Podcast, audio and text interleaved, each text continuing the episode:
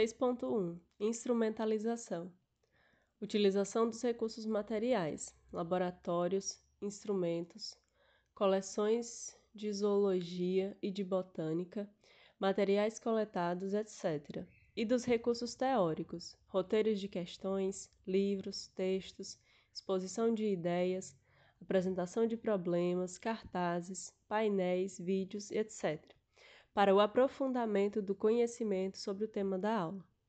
6.2 Análise a partir de um roteiro de questões mais detalhadas, elaboradas pelo professor a partir dos tópicos específicos e dos conceitos fundamentais a serem desenvolvidos ao longo da aula, o aluno faz observação, registro, sistematização, identificação, classificação, quantificação, relaciona fenômenos, conceitos, teorias, levanta e testa hipóteses, debate, participa da discussão e reflexão sobre os materiais que, são, que lhes são apresentados, acompanha e assimila as exposições apresentadas pelo professor, realiza a apresentação escrita ou oral, desenvolvendo uma problematização detalhada, analítica, crítica, totalizadora do tema, dos tópicos em que está dividida a matéria, dos conceitos básicos em estudo e das habilidades a serem desenvolvidas.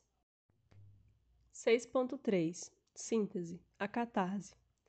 Nesta fase, o aluno relaciona os dados, tira conclusões, responde às questões, relaciona sua experiência com o novo conhecimento, relaciona as partes analisadas entre si e com o todo do tema estudado, suas estruturas e funções, apresenta para os colegas e para o professor as hipóteses e as conclusões a que chegou. Aplica os conhecimentos através de exercícios ou práticas, relaciona o novo conhecimento com a realidade social, supera o conhecimento sincrético e, a partir da análise e da reflexão totalizadora, desenvolve o conhecimento sintético, de síntese. Trata-se da efetiva incorporação dos instrumentos culturais, transformados agora em elementos ativos de transformação social. Saviane D., 2003, página 72. 7. Conclusão. A, a prática social final do conteúdo, transformada e transformadora como finalidade. As principais perguntas que o professor deverá fazer para os alunos nessa fase e responder junto com eles são: o que foi aprendido com esta aula? Os objetivos propostos foram atingidos? Vamos fazer um resumo do conteúdo estudado? Que conceitos gerais, teorias e ou princípios podem servir de referência para uma visão de totalidade do conteúdo estudado para sua aplicabilidade social e para a continuidade do estudo. Uma marca distin distintiva desta etapa é trazer à tona a consciência e ao debate as várias dimensões dos conteúdos educacionais, como a dimensão filosófica, dimensão social, a dimensão econômica, a dimensão política, etc. Nas fases anteriores, essas dimensões estão presentes, mas são as dimensões epistemológica, psicológica e lógica que se manifestam com maior evidência e mais conscientemente. Na conclusão da aula, todas as dimensões do processo educativo deverão vir à tona e ser objeto consciente do debate. Aquilo que ficou latente nas entrelinhas agora deverá ser problematizado e retomado, na busca de uma contextualização mais aprofundada, crítica, totaliza totalizadora e concreta, tornando-se consciente que o conhecimento que se desenvolve a partir da realidade e das práticas sociais é síntese de múltiplas determinações e para estas, estas mesmas práticas sociais deverá estar voltado. Como processo de conhecimento, o processo educativo escolar pode ocorrer no âmbito de uma prática muito próxima do formalismo. Pode naufragar e perder-se, ainda que parcialmente, no mar da dimensão epistemológica lógico-formal do conhecimento científico, dos conceitos e teorias em si, por si e para si, numa lógica internalista e reducionista dos conceitos e teorias científicas, isto é, numa lógica isolada do seu conteúdo concreto, que é composto por diversas dimensões, como a visão de mundo, como instrumento de poder, como manifestação e determinação das relações sociais em sentido geral e das relações sociais de produção em sentido estrito. E nesse sentido, novamente, chamo a atenção para a responsabilidade diretiva e mobilizadora do professor, sua síntese, sua visão de totalidade, sua concepção crítica concreta dos, dos conteúdos e das práticas sociais estarão entrarão agora no seu momento de máxima atenção, na sua relação com o objeto de estudos e na sua relação com os alunos e com os objetivos do processo educativo, a formação e o desenvolvimento intelectual crítico, criativo, independente, ativo, fundamentado cientificamente, problematizador, totalizador dos alunos. Portanto, na conclusão da aula, a experiência do professor a sua visão de totalidade, sua capacidade de reunir as diversas contribuições e sínteses parciais realizadas pelos alunos e sua capacidade de relacionar e aplicar os conteúdos nas práticas sociais deverão ser acionadas para contribuir na construção de uma síntese totalizadora nos pontos em que os alunos não conseguiram desenvolver sozinhos ao longo da aula, como forma de garantir e aplicar a apropriação de conhecimentos e habilidades por todos os alunos. Serão mostradas a seguir algumas sugestões de procedimentos que podem contribuir para a conclusão da aula lembrando que nada, nenhum método ou critério metodológico pode substituir a importância da criatividade do professor, sua capacidade de inovar, sua capacidade de, sua capacidade de sistematização e de síntese. Com isso, não estou defendendo uma atitude espontaneísta e improvisadora. Defendo sim, e com ela procuro contribuir por meio desse trabalho, uma atitude organizada, sistemática, planejada do professor no processo de ensino. Mas isto não pode significar um enrijecimento, uma cristalização metodológica, como se houvesse uma receita de bolo para a prática de ensino, pois, ainda que houvesse, essa receita não seria adequada às diversas situações concretas da realidade educacional fazer e ou estimular os alunos a fazer e debater um resumo da matéria estudada, buscando uma visão de totalidade sobre o conteúdo estudado, relacionando-o com, com as práticas sociais. Responder e ou pôr em discussão todas as questões levantadas ao longo da aula, aquelas que foram respondidas, aquelas que não foram respondidas e novas perguntas que surgirem pela iniciativa dos alunos. Retomar, aprofundar e debater a importância daquele conteúdo para a vida dos alunos e para o desenvolvimento da ciência. Anunciar a sequência da matéria para a próxima aula, fazendo uma introdução à problematização inicial da próxima aula para motivar os alunos a continuar os estudos e estimular uma busca da, da construção de uma visão de continuidade e de totalidade concreta dos conteúdos. Sugerir as tarefas para casa, em parte para a consolidação do que foi aprendido e, em parte, para a preparação para a próxima aula e continuidade dos estudos. 8. Avaliação. A avaliação diagnóstica e formativa deve ser um processo dinâmico que qualifique, mobilize e subsidie a transformação e adequação das ações didáticas para o desenvolvimento do processo educativo escolar na situação didática concreta.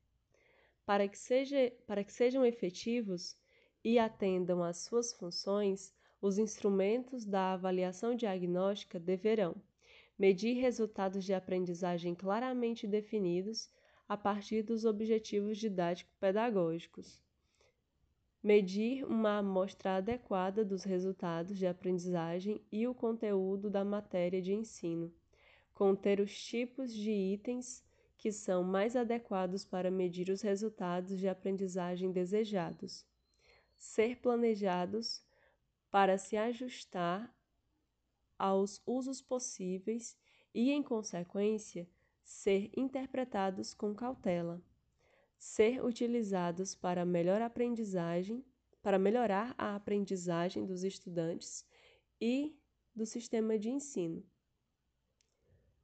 Lucchesi, 1999, página 83 o professor deverá lançar mão de diversos meios de instrumentos de avaliação ao longo de todo o processo de ensino. Observação e registro do comportamento dos alunos, questões, de, questões dissertativas, questões objetivas, apresentação oral, debates, questionamentos, reflexões, participação ativa do aluno na problematização, nas atividades de aplicação teórica e prática dos conteúdos, nas tarefas para fazer em casa, etc. 9. Recursos. 10. Cronograma. 11. Bibliografia. Exemplo de um plano de aula. 1. Tema: Introdução ao estudo da água. 2. Objetivos: Levantar informações sobre o nível de consciência dos alunos em relação às questões da utilização e da conservação da água em nosso planeta e em nossa região. Desenvolver conhecimentos sobre a água como recurso natural. Desenvolver a consciência crítica dos jovens sobre as questões do uso e da conservação da água como direito e obrigação de todos. Estimular a mobilização dos jovens quanto às ações necessárias para a utilização sustentável da água. Iniciar o estudo do rio, Cui...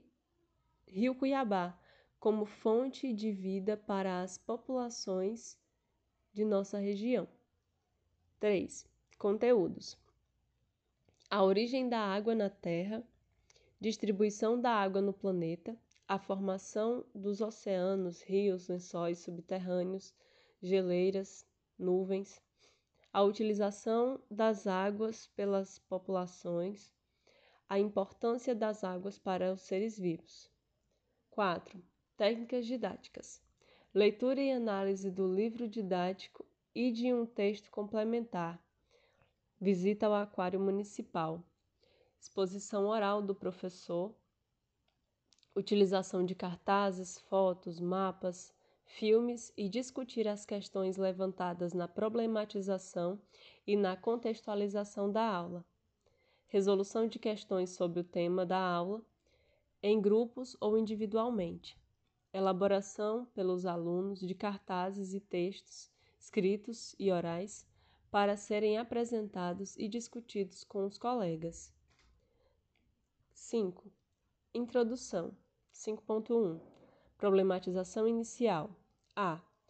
Como a água se como as águas se formaram em nosso planeta? B. Quais os tipos de reservatórios de água no ambiente natural? C. Qual a importância da água para os seres vivos? D. Todos os homens têm acesso igual para a utilização das águas? E.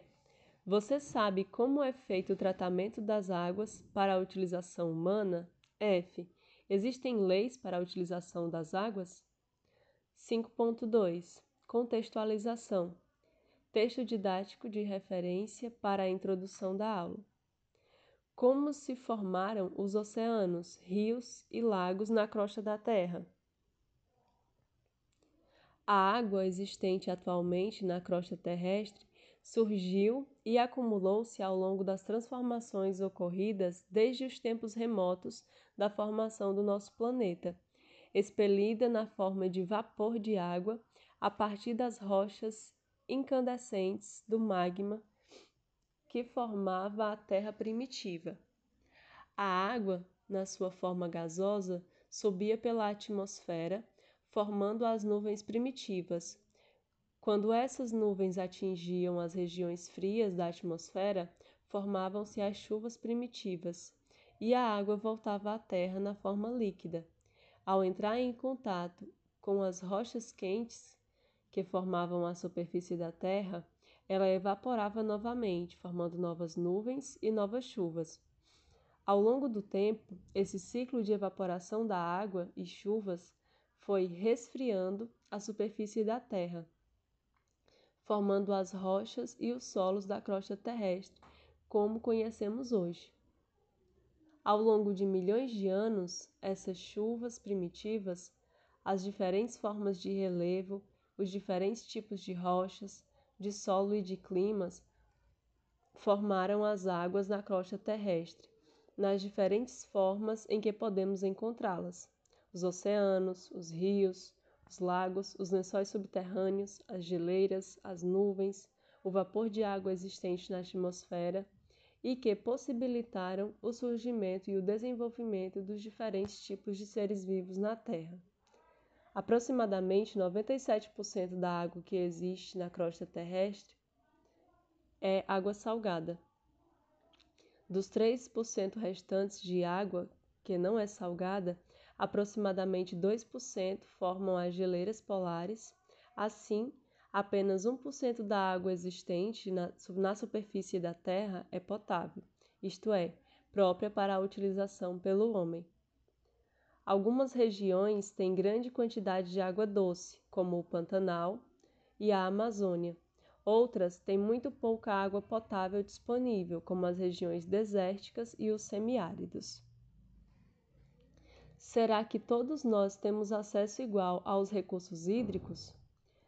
Por, porque vemos nos noticiários que os bairros onde moram as populações mais pobres em nossas cidades têm o fornecimento de água cortado constantemente, enquanto nos bairros onde moram a população mais rica raramente se vê a mesma reclamação.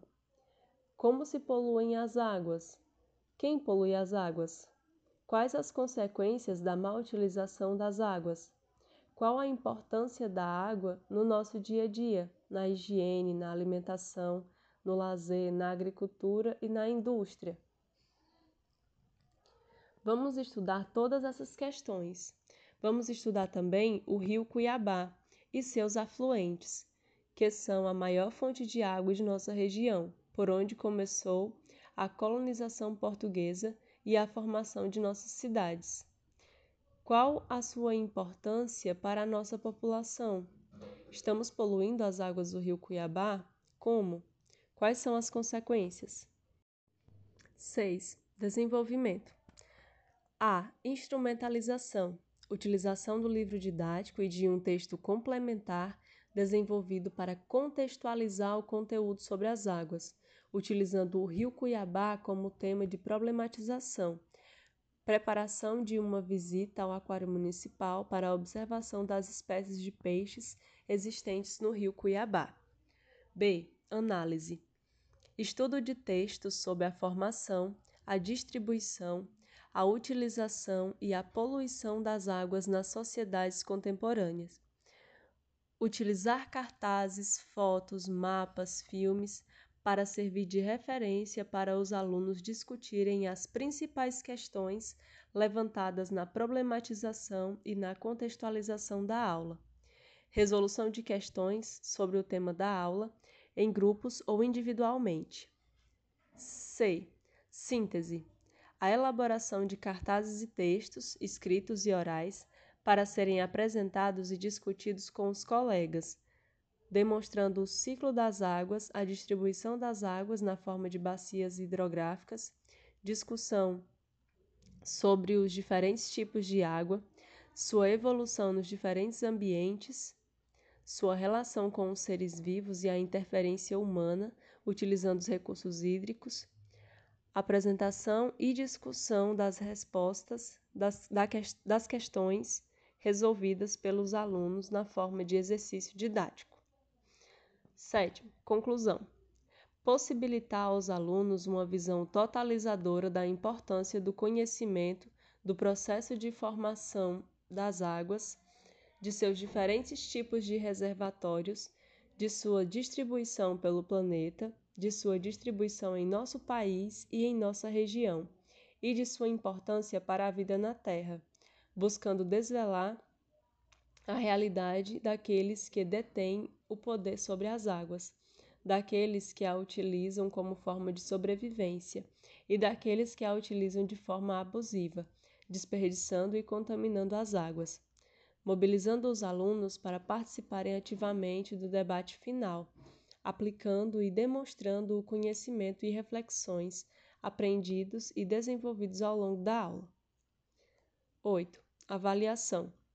A avaliação será feita pela observação e registro das ações, questões, respostas, iniciativas, participação dos alunos durante a aula e pela elaboração individual de um pequeno e resumido texto sobre o tema da aula e as principais questões levantadas, para ser feito em casa e entregue na aula seguinte, e que servirá de contextualização inicial para esta próxima aula.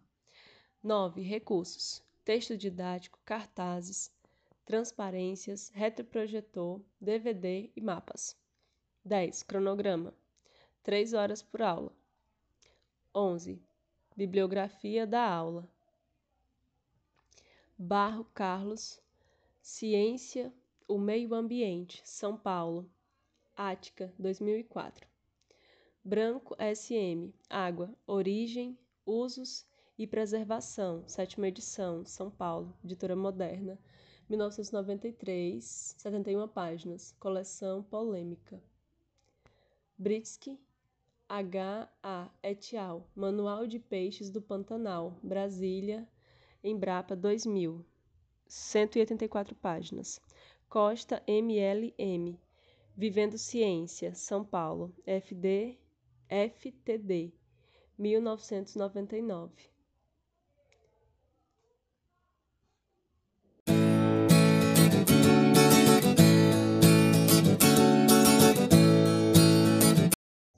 A aula como unidade estrutural e articulada do processo de ensino. A aula é a forma organizativa básica do ensino, pela da qual o professor organiza, dirige, impulsiona, mobiliza a atividade cognoscitiva de um grupo de alunos considerando as peculiaridades destes, utilizando métodos de trabalho que criam, desenvolvem e transformam as condições propícias e necessárias para que todos os alunos dominem os fundamentos dos conteúdos, bem como para o desenvolvimento de suas habilidades cognitivas a partir de objetivos previamente estabelecidos. Na aula, encontramos todos os elementos fundamentais do processo didático escolar: objetivos, conteúdo, métodos ensino, e aprendizagem e as condições, que são os meios, recursos, instrumentos da organização administrativa, em manifestação, conexão e determinação recíproca. A aula sintetiza, pois, o processo pedagógico escolar como um processo de mediação onde se conjugam todos os ele elementos fundamentais do processo educativo, como o multidimensionalidade do processo didático, em seus aspectos filosóficos filosóficos e ideológicos, ético, sociológico, político, psicológico, epistemológico e técnico. Não se trata aqui da aula como uma estrutura estática isolada no tempo e no espaço escolar, mas como um processo em que se manifesta e se estrutura a aprendizagem de unidade didática, que na maioria das vezes não se resume a uma aula, mas a um conjunto de aulas, isto é, um processo de aulas. Outro aspecto importante a considerar é que um processo didático que sintetiza na aula envolve, além dos fatores internos ao professor e alunos, os princípios científicos e metodológicos dos conteúdos e do processo educativo, e as condições objetivas quanto à sociedade, à política, à cultura, isto é, quanto às condições concretas que determinam o processo de ensino-aprendizagem.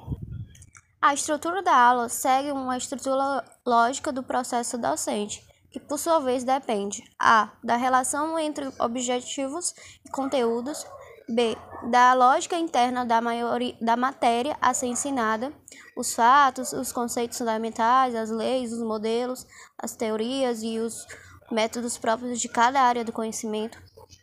C. Do nível do, de conhecimentos alcançado pelos alunos, D. Da capacidade de sistematização, organização e criatividade didática do professor.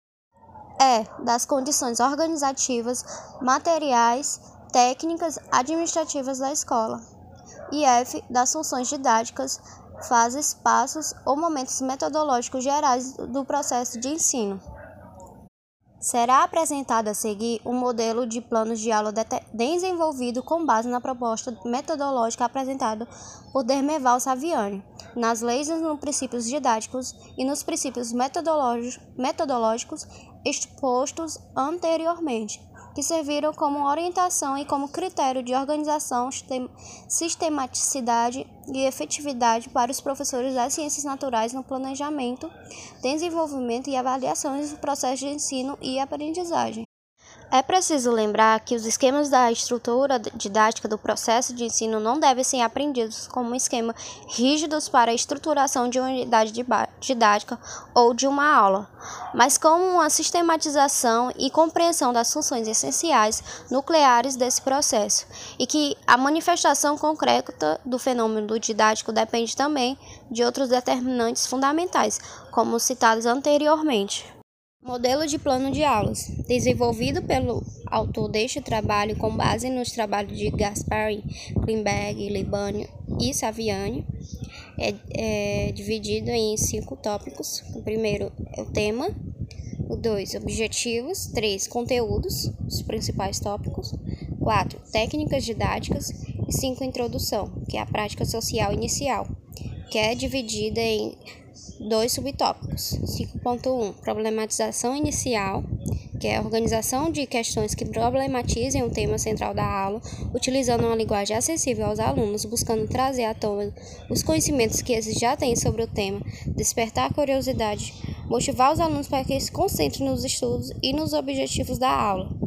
5.2 Contextualização apresentar e iniciar a discussão sobre a importância do tema no cotidiano dos alunos, para a sociedade e para a ciência, levantando problematização e discussão dos conhecimentos que os alunos têm sobre o tema da aula, situar os conhecimentos da aula na sequência lógica dos conteúdos já trabalhados, apresentar os conceitos básicos do tema da aula e introdução, de demilitação e orientação didática dos objetivos propostos, apresentar resumidamente, de forma esquemática, sistematizada e problematizada as dimensões históricas, sociais e do desenvolvimento interno da ciência, dos conceitos básicos a serem assimilados apropriados. A contextualização e a problematização inicial não são estanques, nem fixas, nem rigidamente subsequentes, mas vão complementando, complementando-se, alternando-se conforme a necessidade e possibilidade da situação concreta de aprendizagem e deverão ser retomadas, aprimoradas e sobrepostas ao longo dos demais fases do desenvolvimento da aula. Um aspecto muito importante dessa fase inicial do processo de ensino e aprendizagem diz respeito à preparação imediata e imediata dos alunos para a aula. Como preparação imediata, refiro-me às leituras preliminares e observação de fenômenos, e ou entrevista como profissionais ou pessoas experientes na área que vai se estudar, ou visitas a locais relacionados ao tema, e ou coletas de materiais para serem utilizados na aula. Como preparação imediata, refiro-me à recapitulação dos conhecimentos já assimilados, ou melhor dizendo, à reativação dos conhecimentos e capacidades que são necessários para compreender a matéria nova, a organização da turma para os estudos a adequada apresentação e discussão problematizada dos objetivos da aula relacionados com objetivos já alcançados e com objetivos gerais do processo educativo escolar, uma vez que a aprendizagem significativa depende da concatenação das ideias, dos, dos conceitos, das habilidades e com os conhecimentos e habilidades já assimilados apropriados pelos alunos. E último passo, desenvolvimento é o momento analítico sintético. Corresponde às funções didáticas de trabalho com a nova matéria. Envolve um grande número de ações didáticas interrelacionadas que só podem ser separadas teoricamente para o efeito de sistematização e planejamento.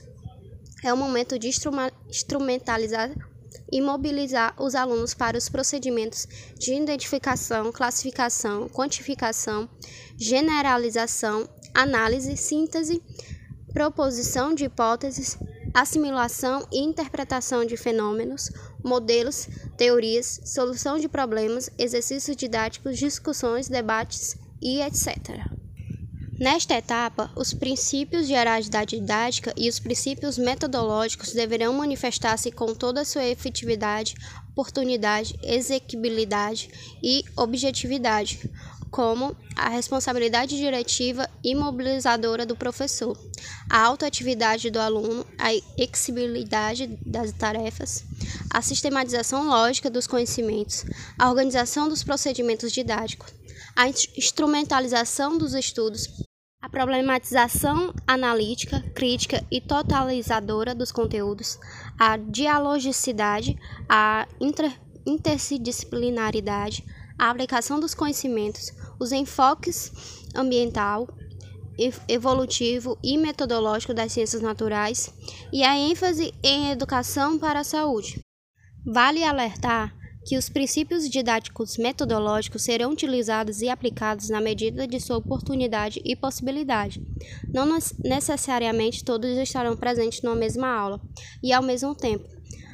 A sua aplicação efetiva no trabalho docente e discente vai desenvolvendo-se justamente juntamente com o aprimoramento profissional do professor e o desenvolvimento dos conhecimentos e das habilidades intelectuais dos alunos.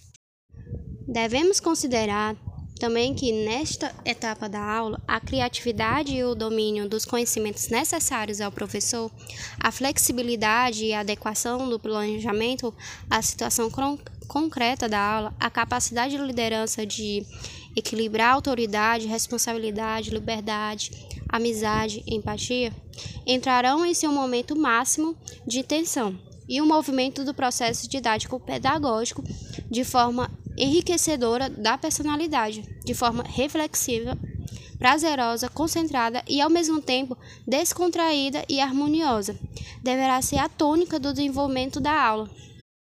E essas características do processo didático não são naturais ou gratuitas, são frutos do trabalho, da concentração, da busca de aprimoramento do professor e dos alunos como sujeitos do processo educativo escolar.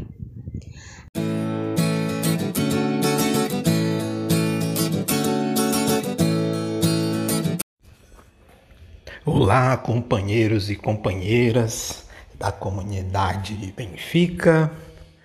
Aqui é o Rafael Feitosa, responsável da ADS da comunidade. Bom dia, boa tarde ou boa noite para você que nos acompanha nesse podcast. E para a gente encerrar o mês de maio, o nosso episódio hoje conta com a grata participação do nosso responsável de distrito, senhor João Almeida, que vem aí trazer para a gente uma rápida explanação síntese a respeito do tema do mês de maio, que foi a matéria Vida e Morte. Então eu espero que todos, todas e todos gostem do nosso novo episódio. Abraços! Sou João Almeida, responsável do Distrito Centro. Boa tarde, companheiros. Em visita aos Estados Unidos, o presidente Keita esteve em Seattle a fundação de uma comunidade e, junto com a comitiva, conheceu o Lago Washington, famoso ponto turístico da cidade, às margens do lago, observando as aves coloridas por tons vermelhos e dourados típicos do outono. Eles refletiram sobre a transitoriedade da vida. Que lindo! Parece uma pintura, mas quando penso que essas lindas folhas vão cair, percebo como a vida é efêmera, comentou Katsu Kiyohara, integrante da comitiva, em tom refletivo. Presidente Queda sorriu e disse: Talvez as vividas cores outonais seja a forma de as folhas manifestarem todo o seu brilho em, uma, em um ilimitado tempo de sua existência. Tudo é impermanente. Ninguém consegue evitar o ciclo de nascimento, envelhecimento, doença e morte. Por isso devemos viver com base na lei e nos dedicar ao cumprimento da nossa missão, fazendo brilhar intensamente a cada momento. A vida é uma luta contra o tempo, de duração finita. Daishonin escreveu: A vida é ilimitada. Aliás, a vida é limitada. Não devemos poupá-la. O que afinal devemos é aspirar à terra do Buda. Esse é um trecho que está na Nova Revolução Humana capítulo Outono Dourado, volume 1, página 133.